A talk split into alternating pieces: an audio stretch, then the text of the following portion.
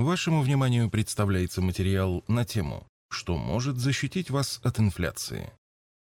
С точки зрения инвестора, да и большинства обычных людей, инфляция – это абсолютное зло.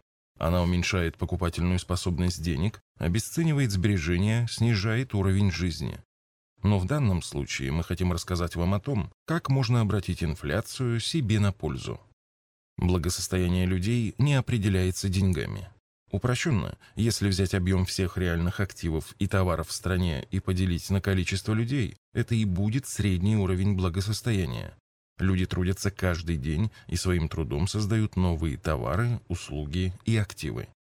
Но для нормального обмена товарами, услугами, активами и ресурсами, в том числе человеческими, нужно определенное количество денег.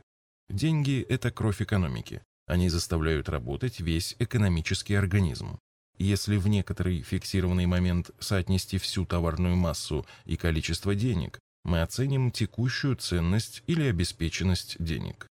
Когда люди своим трудом создают новые товары и услуги, возникает необходимость в дополнительных деньгах для обеспечения нормального оборота вновь появившейся товарной массы. В этом случае выпуск определенного количества дополнительных денег не приведет к инфляции. Дополнительные деньги, которые не используются для непосредственного потребления, а направляются на инвестиции, как правило, не приводят к росту инфляции. Более того, при определенных условиях эти деньги приводят к росту деловой активности и увеличению объема создаваемых товаров и услуг и, как следствие, к снижению инфляции. Например, резкий и продолжительный рост производительности труда в Японии привел к затяжному периоду снижения цен, дефляции, процессу противоположному инфляции. Архиважной и архисложной задачей финансовых и экономических властей государства является создание условий для повышения деловой активности и роста производительности труда, что должно сопровождаться выпуском дополнительных денег. На практике государство хорошо справляется с выпуском денег и совсем не так хорошо с созданием условий. Это и приводит к инфляции.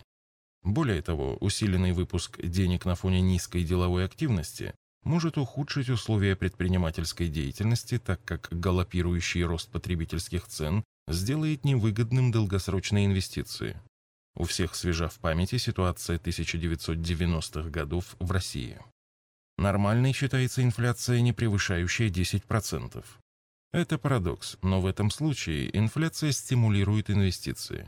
Люди уже не могут просто накапливать деньги. Для спасения от инфляции они стремятся вложить их с максимальной отдачей. Если вы интересуетесь уровнем инфляции, значит у вас есть деньги, сбережения и вам есть что защищать. Инфляция атакует деньги. Для понимания того, как защитить свое благосостояние от инфляции, рассмотрим инфляционные процессы в экономике с житейского, бытового уровня. Инфляция – это рост цен на товары и услуги, Возможно, это определение отличается от классического, но именно так мы чувствуем инфляцию в своей жизни. От этого простого факта мы и будем отталкиваться в своих рассуждениях. А теперь рассмотрим следующий пример. Есть обычный человек, господин Н, у которого образовался некий избыток денег. Он решил не тратить его на увеличение своего потребления, а решил сберечь эти деньги. Видя рост цен, он легко понял, что просто складывая их в тумбочку, под матрас, в сейф, кто как привык, он не может защитить свои деньги от роста цен. На следующем этапе он решил воспользоваться банковским депозитом. Но отдавая деньги в банк, он поинтересовался у банкиров, что они собираются делать с его деньгами. Те ответили, что выдадут кредит какому-нибудь предприятию.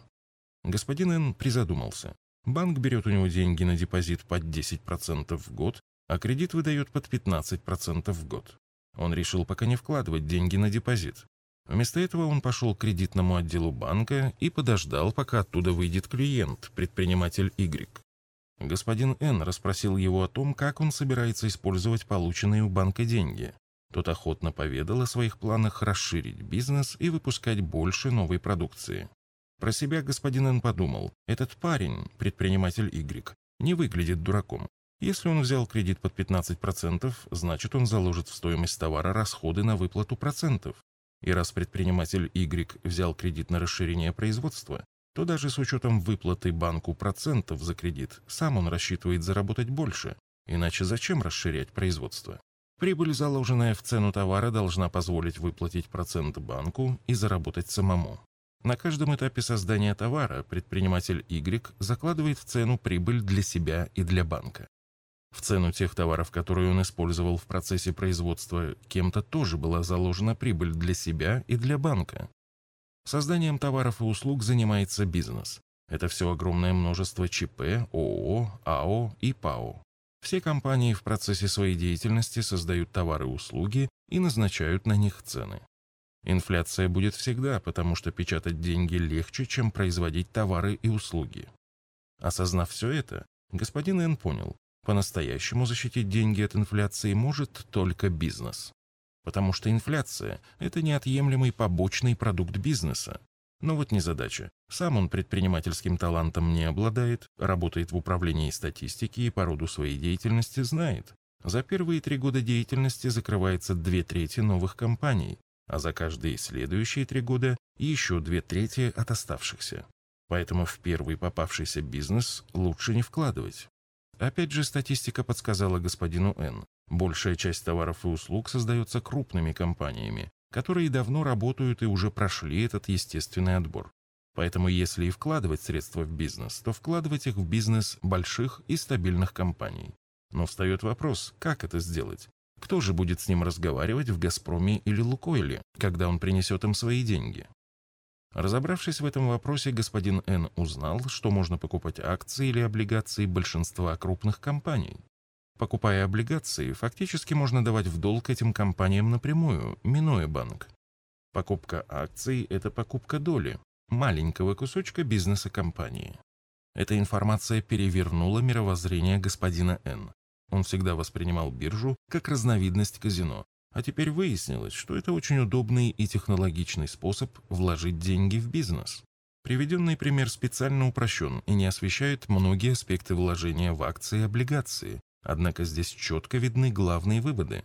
Бизнес в целом, несмотря на огромное количество убыточных предприятий, больше других выигрывает от инфляции, потому что сам ее создает.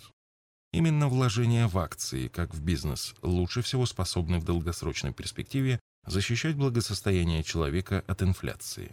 Становясь совладельцем бизнеса, вы становитесь владельцем механизма, создающего инфляцию. С другими материалами по вопросам вложения денег вы можете ознакомиться в нашей книге «Заметки в инвестировании». В электронном виде книга распространяется бесплатно и доступна для скачивания в удобном формате на нашем сайте arsagera.ru.